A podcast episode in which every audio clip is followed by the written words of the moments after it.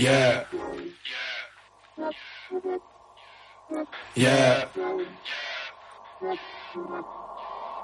Yeah. Ah, si yo muero que alguien cuide a mi mamá. Si me muero dime a quién le importará. Esa negra a mí me quiere de verdad. Son preguntas que uno se hace si se va.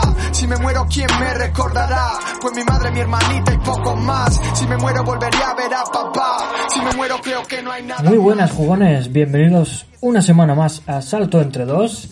Soy Puny Games y esta semana es una semana diferente, eh, especial en lo negativo. Eh, ya habéis visto que la introducción ha sido diferente y bueno, una explicación que creo que os debemos o que os debo.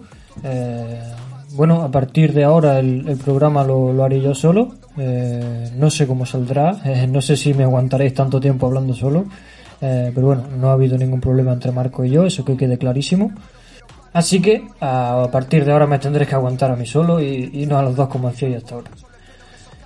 Eh, y bueno, vamos a subir un poco ya directamente la musiquita y ya hablamos un poco de las noticias de la semana.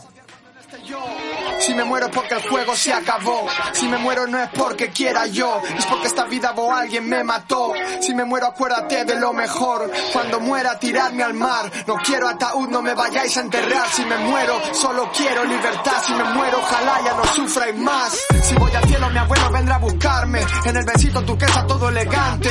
Con el oro en el cuello y camisa diante. Si abra la puerta y me siente delante. Si me muero quiero flotar en el aire. Que suene la music, que empiece el baile. Todo el mundo alegre recordándome, brindando por mí que en paz descanse. Si me muero solo quiero que todo lo que sufrí no se entere nadie, quitarme este peso y desahogarme.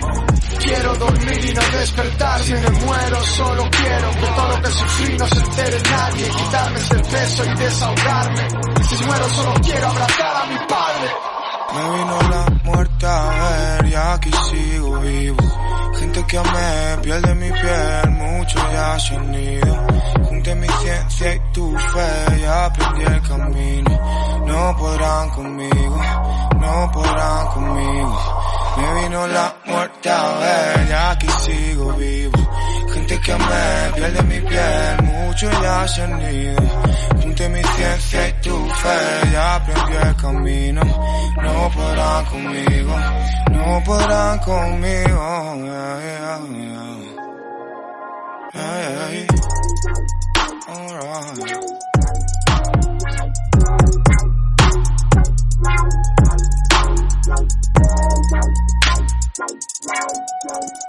Alright. Yo creo que no habría mejor manera de, abrir la noticia de la semana que con la noticia de la recuperación del pivot de Detroit Pistons, Christian Wood, y el de los jugadores y el personal de Utah Jazz, que incluían, como ya sabéis, a Donovan Mitchell y a Rudy Gobert, que fue el, el primero en dar positivo. Eso como eh, primer parte de las noticias pensando en la salud, eh, que es lo más importante. Pero salen a colación eh, bastantes noticias de franquicia de la propia NBA en sí y que me gustaría comentarlas con vosotros porque bueno se está hablando mucho de la parte negativa de cómo está afectando el coronavirus de cómo la gente o un, pequeño porcentaje de, de, gente creo yo que no está tomando las medidas necesarias pero que ya sabéis que la, negatividad perdón hace mucho ruido mucho más de, de, de las cosas buenas del de la gente buena porque la gente buena no se para a, bueno, a publicar lo que hace bueno en sí. Eso, eso yo creo que queda bastante claro. Y bueno, comenzamos con eh, una donación de Kyrie Irving. Eh, la verdad me ha sorprendido la cifra, 323 mil dólares. Eh, una cifra, no sé, nada redondeada, un, un número exacto. Y además se ha comprometido a ayudar en la distribución de comidas a, la gente de, Nueva York, de la ciudad de Nueva York. Así que eh, precioso gesto por parte de Kairi, que no es el primero ni el último. Seguimos eh, Embiid, Joel Embiid, el, jugador franquicia de Philadelphia 76ers, eh, Trust the Process, donará medio millón de dólares eh, para la lucha contra el, coronavirus, ¿vale? Eh, en materia sanitaria. Como bien sabéis, allí en Estados Unidos no hay seguridad social y bueno, la prueba del coronavirus eh, equivale a unos 3.000 euros, 3.000 dólares. Y bueno, la cifra de bueno lo que es el, los 15 días de estancia en el hospital en caso de necesitar eh, asistencia médica, eh, intubación, etcétera, eh, se puede estar hablando de 30.000 dólares, que no es pequeña cifra. Por lo que esos 500.000 dólares de bit vendrán muy bien. También la propia NBA, como comentaba al principio de la sección, la NBA junto a la Asociación de Jugadores eh, han decidido donar eh, 2 millones de dólares en eh, fuerza, ayudas locales, etcétera, eh, y quieren comprometerse a juntar 50 millones de dólares. Así que mm, tremenda cifra que para un país tan grande como Estados Unidos quizá eh, no sea tanto a nivel de, del impacto sanitario que tendrá, pero bueno, eh, son 50 millonazos de dólares, que no es poca cosa y que toda ayuda será bien recibida. Y ahora seguimos también con, eh, bueno, ya anunció, yo creo que fue la primera persona en anunciar, en anunciar que mm, prestaría toda la ayuda, ayuda necesaria, Mark Cuban, eh, que además eh, ha tenido la ayuda de Dwight Powell, el pívot de su franquicia, que como sabéis sufrió una, una terrible lesión, y de su jugador franquicia de Luka Doncic, que juntos han donado 500 mil dólares a los empleados de- del hospital eh, Southwestern y del hospital Parkland, allí en Dallas. Así que, bueno, eh, una ayuda más local, pero que sin duda eh, será abierta, será, será recogida con los brazos abiertos, perdón, y que nos alegramos mucho.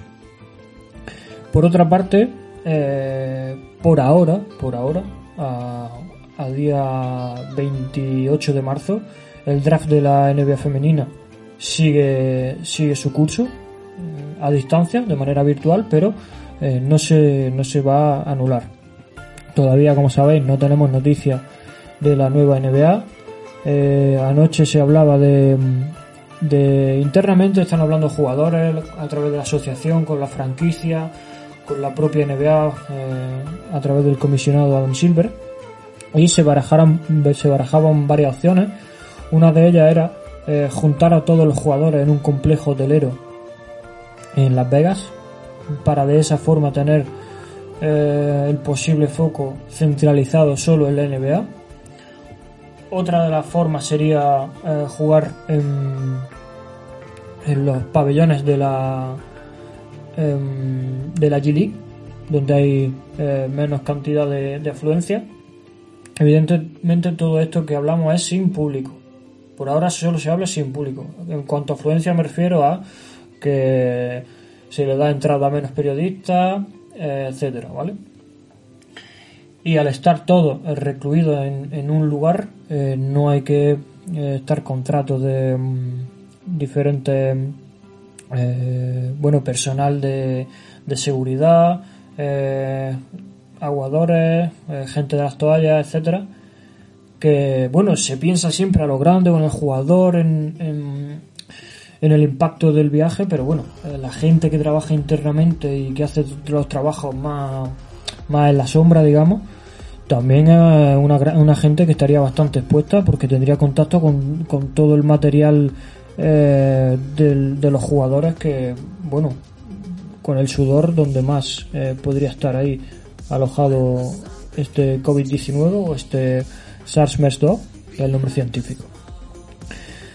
Otra de las razones, otra de las ideas, perdón, que, que se hablaron es ir a jugar a eh, las zonas del Midwest, es decir, el, el medio oeste de, Estados Unidos, donde por ahora eh, la ola de coronavirus eh, está menos extendida y por lo que habría menos riesgo. Pero bueno, esto ya es una opinión meramente personal. Yo creo que a lo largo de los días se irán ampliando esos casos por esa zona y que yo creo que es una idea que quedará desechada más pronto que tarde.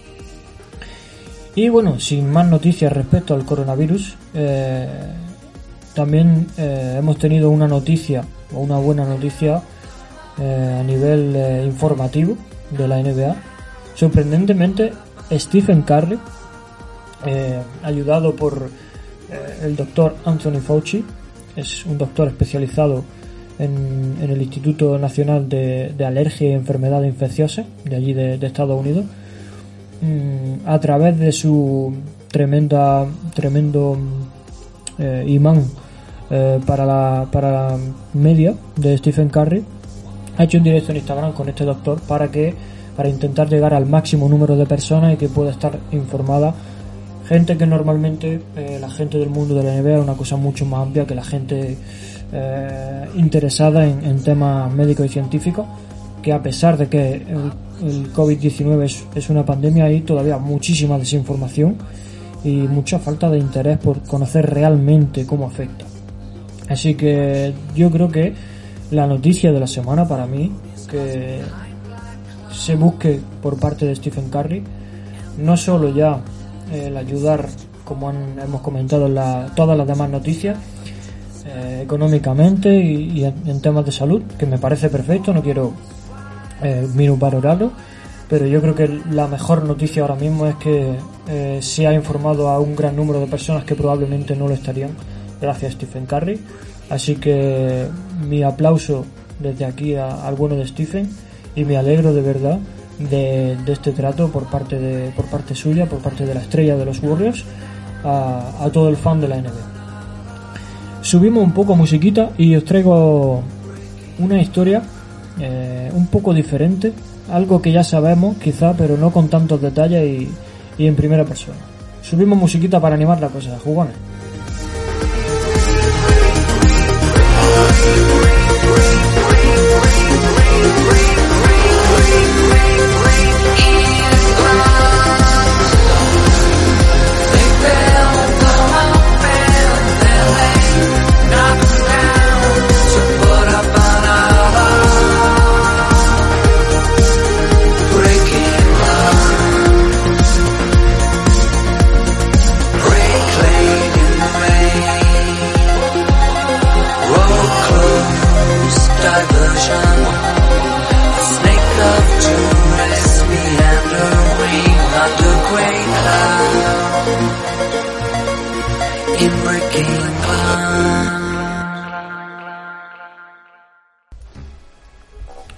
Eh, yo siempre, o como yo creo que la mayoría de personas que han nacido en, países de habla hispana, eh, hemos crecido en la cultura del fútbol, en la cultura del... lo llaman deporte rey, los que solo piensan en ese deporte, creo yo. Quizá eh, por... Yo creo que lo que ha hecho que el fútbol triunfe y os quiero dejar claro que no voy a hablar de fútbol ahora mismo, eso es la introducción. La tremenda accesibilidad del deporte, del balompié. Dos piedras y una lata de Coca-Cola aplastada hacían jugar fútbol en el patio a los niños. Y yo creo que eso que eh, disfrutábamos jugando con cualquier cosa a fútbol, Ningún deporte en el mundo puede llegar a hacerlo. Pero claro, uno llega a una edad en la que descubre el baloncesto. Mm, bueno, evidentemente todo el mundo sabe lo que es el baloncesto a, corta edad, pero ese momento en el que a todo el mundo le ha llegado el día de decir este va a ser mi deporte favorito, cada uno tendrá su, su historia, cada uno tendrá su razón. Eh, algunos fue primero verlo a otros fue jugarlo y, sentir yo creo que la novedad por el cambio ese de un deporte completamente diferente eh, hay gente que le aparece mucho más eh, fácil en primera instancia porque quizá por el terreno de juego más corto eh, lo ven más accesible para sus condiciones físicas y me estoy acordando de compañeros que odiaban jugar a fútbol porque decían que era muy duro, pero luego corrían más que nadie en baloncesto. Es un poco la, disonancia en ese aspecto. Pero cuando uno ya lleva un tiempo jugando a baloncesto y, va aprendiendo a jugarlo, eh, se da cuenta de que mm, no es algo puramente físico, como parece en primera instancia el fútbol, y por eso enlazaba o iniciaba con ello. El baloncesto es pura, eh, puro razonamiento, puramente, eh, puro pensamiento en lo que uno va a hacer. Y, y ahí está la diferencia entre el buen jugador y el gran jugador a nivel profesional. Y la mega estrella es la que tiene la mejor mente. Siempre ha sido así. No ha habido una estrella que ha sido débil mentalmente. No ha habido una mega estrella que no ha sabido leer partidos. Y, y no ha habido y no ha habido un jugador de puro talento que haya dominado la liga sin esfuerzo en, en comprender el juego y, y, en, y en mejorar y en saber leer no solo a sus compañeros, porque esto es un deporte de equipo, sino al contrincante. Eh, la anécdota de, bueno, enfermiza de Kobe, no solo estudiando a los rivales, sino estudiando en qué posición estaba, ca- estaba cada árbitro de la liga para saber dónde hacer falta sin que lo viera nadie, eh, es el ejemplo supremo de lo difícil que es eh, jugar contra alguien eh, con una mente pura.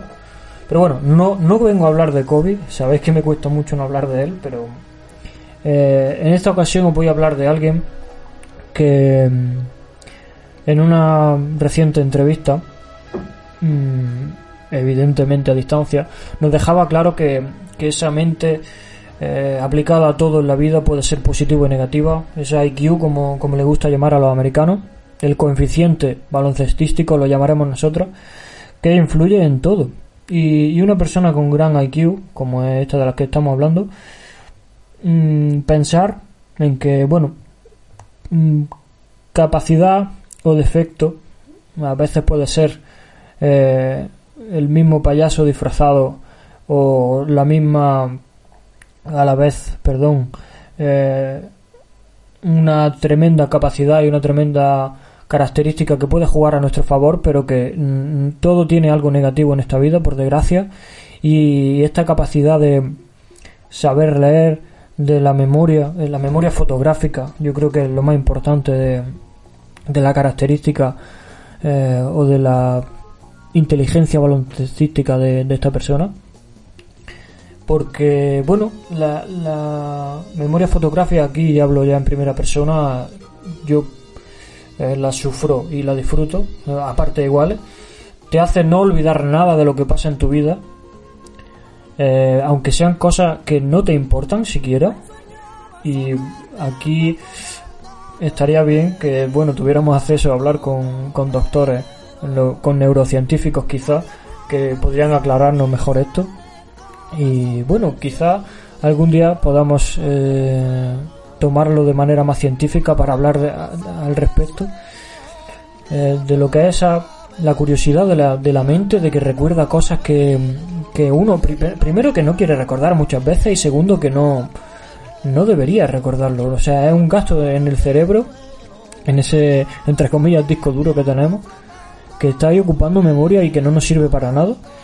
Y comentaba esta persona que él no considera que, que esto se pueda enseñar, que la memoria fotográfica o que la IQ se pueda enseñar, puesto que él eh, lo ha tenido de forma innata desde siempre. Uno puede aprender a, a leer el juego, a leer a sus rivales, pero esa memoria fotográfica, esa IQ de siquiera sin pensar, actuar sabiendo lo que va a pasar en el futuro, eh, más inmediato dentro de la pista, es algo que tenía de forma innata y que por desgracia recuerda cuando eh, su padre abandonó a su madre eh, y él no tenía nada para comer y su madre tenía que salir a trabajar todo el día. Son recuerdos que uno quizá le gustaría borrar, aunque bueno, habría que hablar también de el aspecto positivo que esto que esto hace en nuestra vida en un futuro. Y bueno, yo creo que podemos comentar ya quién es. Los más acérrimos a, a la vida íntima o a las historias personales de la NBA sabéis de que estoy de quién estoy hablando o podéis imaginaroslo hablo de, de LeBron James que en una entrevista con Sport Illustrated hablaba de ello mismo de, de lo que he comentado de que él quizá eh, no querría recordar todo ello eh, todos esos momentos en los que eh, tenían dificultades económicas, su madre hacía de padre y de madre a la vez, estaba todo el día fuera de casa, él eh, desde pequeño, bueno, refugiado en el baloncesto y en ese equipo de amigos y, personas humanas que sobre todo por parte de, su entrenador le condujeron la vida. Y, hablaba eh, en un lado completamente opuesto, en esa eh, mentalidad baloncestística que, que él impone en, pista, a pesar de que, bueno, como decía el propio Doc Rivers, que jugadores con el físico de LeBron, puede haber varios en la NBA o puede haber muchos que puedan eh, tener esa potencia física, pero solo uno tiene el cerebro eh, capacitado para dominar de esa manera y es LeBron James. Y hablaba LeBron de, de ese aspecto. Quizá, bueno, os pongo el corte y, y lo comentamos si queréis. Un corte en el que el mismo LeBron James habla. feel thing? Did how did that play develop? Nah, coach coach drew a play in timeout to get uh, a pin down uh, for Kawhi. Uh, we was doing the Toronto versus Philly uh, game clincher play where you hit the shot over MB. Oh. They switched out on AD, and two guys went to AD, so Kawhi went directly to James.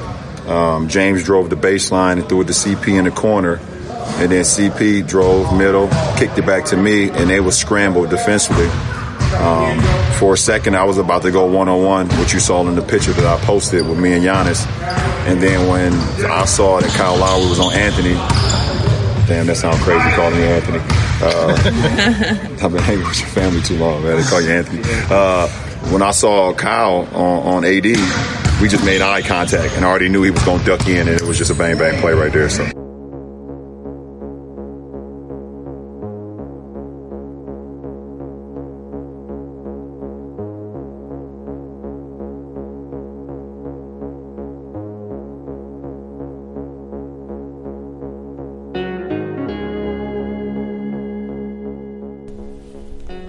Lo que acabáis de escuchar es un corte que le hacían eh, los, eh, los periodistas justo en, la primera práctica de Lakers después del partido del All-Star, de ese final tan tremendo.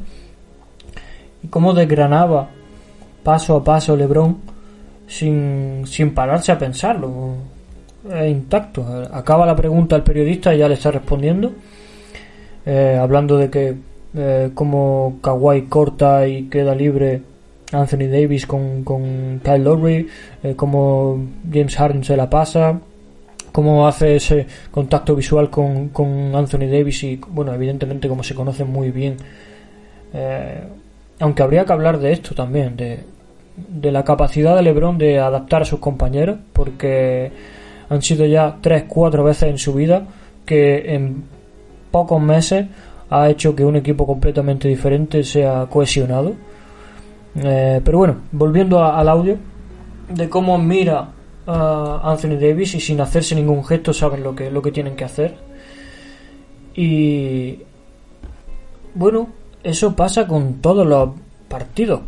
Eh, también comentaba la anécdota Avery Bradley de que, bueno, como yo os, he contado ahora mismo, eh, esa diferencia de plantilla de un año para otro, cohesionarlo es muy difícil y el propio Avery hablaba de que muchas veces eh, LeBron pedía una, o LeBron o, Frank Vogel pedían una, una jugada y él se miraba con Danny, con Danny Green eh, intentando hablarse el uno al otro o darse alguna pista de por dónde iba la jugada, de que no la recuerdan y sin embargo LeBron al, al, al momento, al, al zas de recibir la, la jugada por parte de Vogel, ya sabe completamente que todos los movimientos de sus compañeros, los cortes, quién va a hacer carretón, quién, quién hace, eh, quién corre por, por línea de fondo, quién hace doble bloqueo, etcétera. Y, y dónde acaba la jugada, dónde tiene que acabar, qué jugador puede acabar liberado en caso de que la jugada no acabe como debería acabar, etcétera. Eh, y LeBron hablaba él mismo de que mm, él mismo no, no le ve un razonamiento, no le ve eh, cómo podría desarrollarse de alguien de esa manera, porque dice que las tiene desde siempre, que no ni siquiera las piensa y es eh, algo algo innato. También hablaba Jason Kidd de que esa capacidad de entender el juego y de saber eh, con segundos de antelación cómo va a acabar una jugada es lo que va a hacer que alargue su carrera y de que el propio Jason eh, opina que va a jugar hasta los 40 años eh, fácilmente por ese por ese aspecto porque se puede ahorrar la mitad de, de, de desgaste físico gracias a ese entendimiento del juego. Y comentaban ya en, en forma de mm, más comedia más distendido los jugadores algunas anécdotas con LeBron y bueno, ya sabéis que los jugadores pasan muchísimo tiempo juntos en, en avión, eh, en vestuario mientras se cambian, etcétera, pues surgen miles de temas.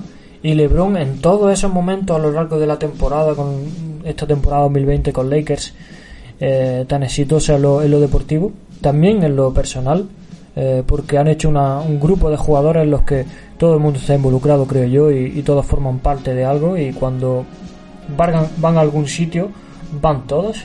Cuando ven alguna película la ven todos. Y hablaban de, ese mismo tema, de que cuando estaban decidiendo películas, etcétera, y hablaban de algún actor, LeBron en el momento recordaba todas las películas que había hecho ese actor. Eh, algo eh, puede parecer casi, no sé, sociópata, no sé si es el término, pero bueno, eh, que puede dar miedo eh, efectuado de una manera negativa, evidentemente.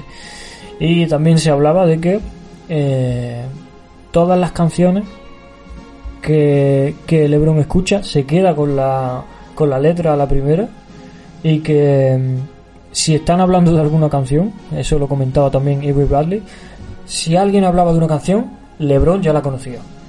Que conocía todas las canciones que, que ponían a lo largo de, de la temporada o de, en el avión, en, el vestuario. Y por esa misma eh, memoria fotográfica, digamos, que le hace a él tener una memoria privilegiada y ponerla en práctica en, en toda su vida.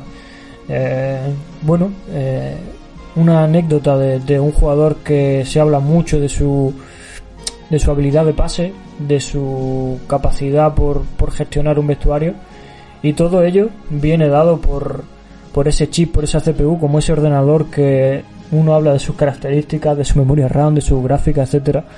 Eh, pero al final lo que manda es, es el chip, es la CPU, es lo que lo controla todo. De esta misma manera, la capacidad anotadora en estos últimos años de LeBron o la capacidad de, pase viene todo dado por esa inteligencia baloncestística, por esa IQ que demuestra partido tras partido y que como decía Doc Rivers, si lo he comentado antes, es única en la liga y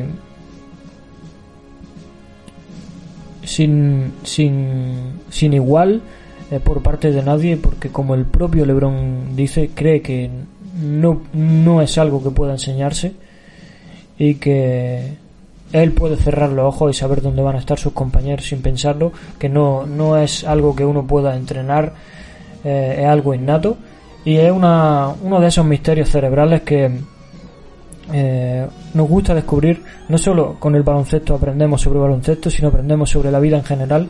Y qué mayor misterio es la vida que el cerebro humano.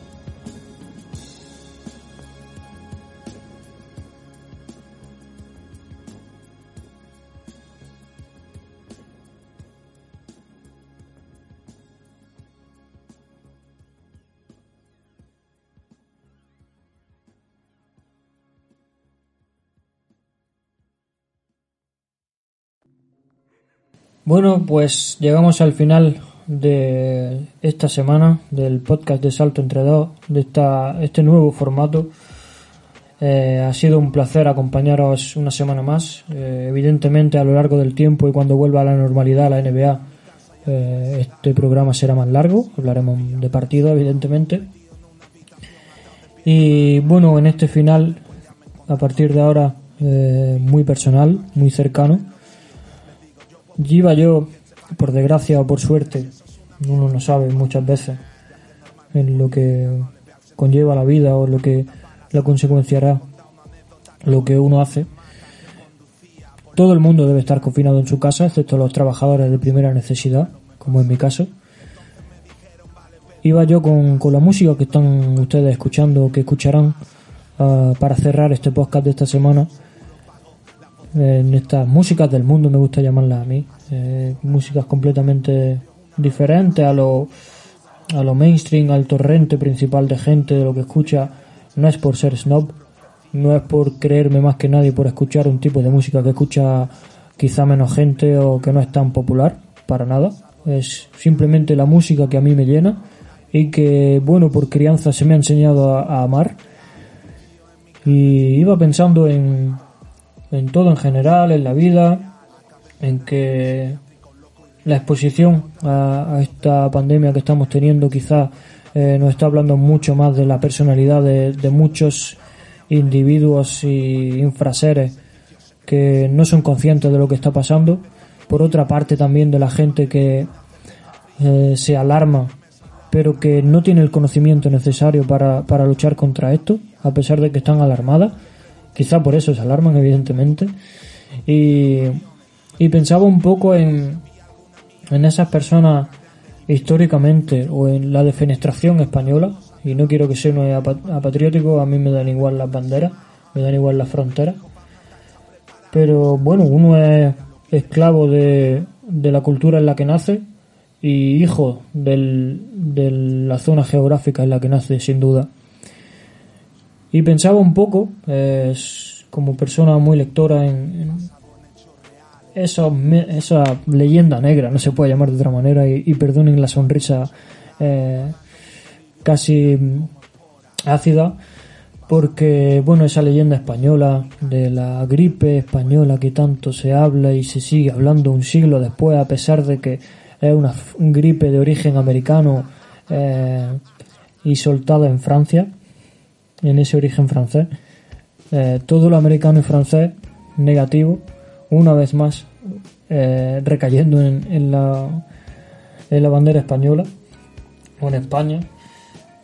Eh, y acordábame yo de ese inicio de hace un par de meses de Milenio Life, del programa de Iker Jiménez en YouTube, y de las risas que soltaban unos con otros, y de eh, la superioridad de algunos de que esto no era para nada eh, más importante que una gripe, que moría mucha más gente por gripe, que etcétera, que alarmista. Y se está demostrando ahora que prevenir es algo de, de seres inteligentes y no de gente que se cree que se va a acabar el mundo mañana, ni alarmista. Con esto no quiero eh, aburrirle ni dejar de pensar el baloncesto, pero Evidentemente la vida es más importante. Todo el mundo quiere que vuelva a la NBA, todo el mundo quiere que haya unos playoffs sin igual desde hace muchos años. Por suerte para el fan y por... Yo creo que por suerte para los jugadores porque se les está viendo este año mucho más contentos con la liga en general, o al menos en mi percepción eh, totalmente subjetiva. Pero eh, pensaba yo en eso, me acordaba de, de todos esos aspectos, de la gripe, como hemos comentado de esos eh, números de muertos en la Inquisición. Eh, después se corroboraron que eran falsos a nivel de muertos en España. De igual forma que se están corroborando ahora que muchos de los números del coronavirus también lo son. Y esa defenestración por la verdadera sociedad y por la verdad me decía a mí mismo que los números no sirven para nada. Un número, solo una cifra apuntada, eh, ya ni siquiera negro sobre blanco, impregnada en una, en una pantalla que está formada por un material altamente tóxico que en países subdesarrollados, que habría que hablar también de la definición de subdesarrollado, porque bueno, eso sería otro tema, que en esos países mm, se encargan de, de craftear, por alguna forma de llamarlo, y una vez más me quedaba claro que los números para mí no sirven para nada, que todo en esta vida son emociones, es pensamiento, aprendizaje. Y bueno, hay quien se cree que deja de aprender cuando deja de asistir a clase, cuando se saca su título empieza a trabajar y empieza a ser eh, alguien metido en el raíl de esta sociedad que en el que todos estamos, queramos o no, nadie está fuera de esta sociedad, por suerte o por desgracia y recordaba el número de escuchas del podcast de la semana pasada. Creo que han llegado a 24, iban 18 en ese momento, y yo sonreía, no les voy a mentir, sonreía con una lágrima cayendo sobre mi mejilla, con esa emocionante música eh, a tempranas horas de la mañana, eh, donde todavía no hay nadie, a pesar de que ya no hay nadie en las calles, pues menos gente todavía a esa hora en los que uno se encuentra con uno mismo, en el que piensa en sin ese ruido de la ciudad y en lo personal, en lo interior, creo que algo, un ejercicio que todo el mundo debería hacer. Y pensaba en esas 18 escuchas, escuchas hasta el momento en que llegamos a tener, creo que 500 en un solo programa, y que con esa sonrisa a mí mismo me recordaba de lo importante de, de la vida, a esa experiencia que llevo meses viviendo eh, como comunicador, como algo más allá de lo meramente consumido.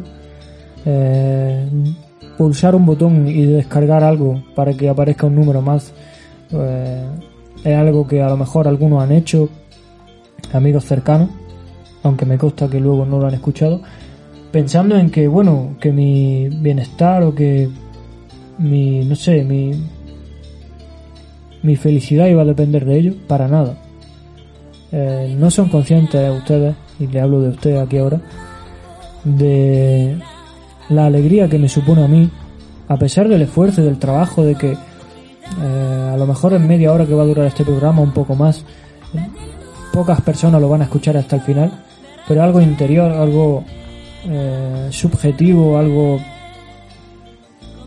de uno mismo, el sentarse aquí, ponerse unos cascos, el ritual eh, de ponerse el vaso de agua cercano, el boli siempre en la mano, coger el micro y, comunicar sobre lo que más nos gusta, sobre, sobre el baloncesto, aunque saben ustedes que también, bueno, uno le gusta estar en varios sitios, eh, estoy en, en Twitch, en YouTube, y bueno, con una reciente eh, afición por la fotografía y por eh, esos parajes naturales más desconocidos.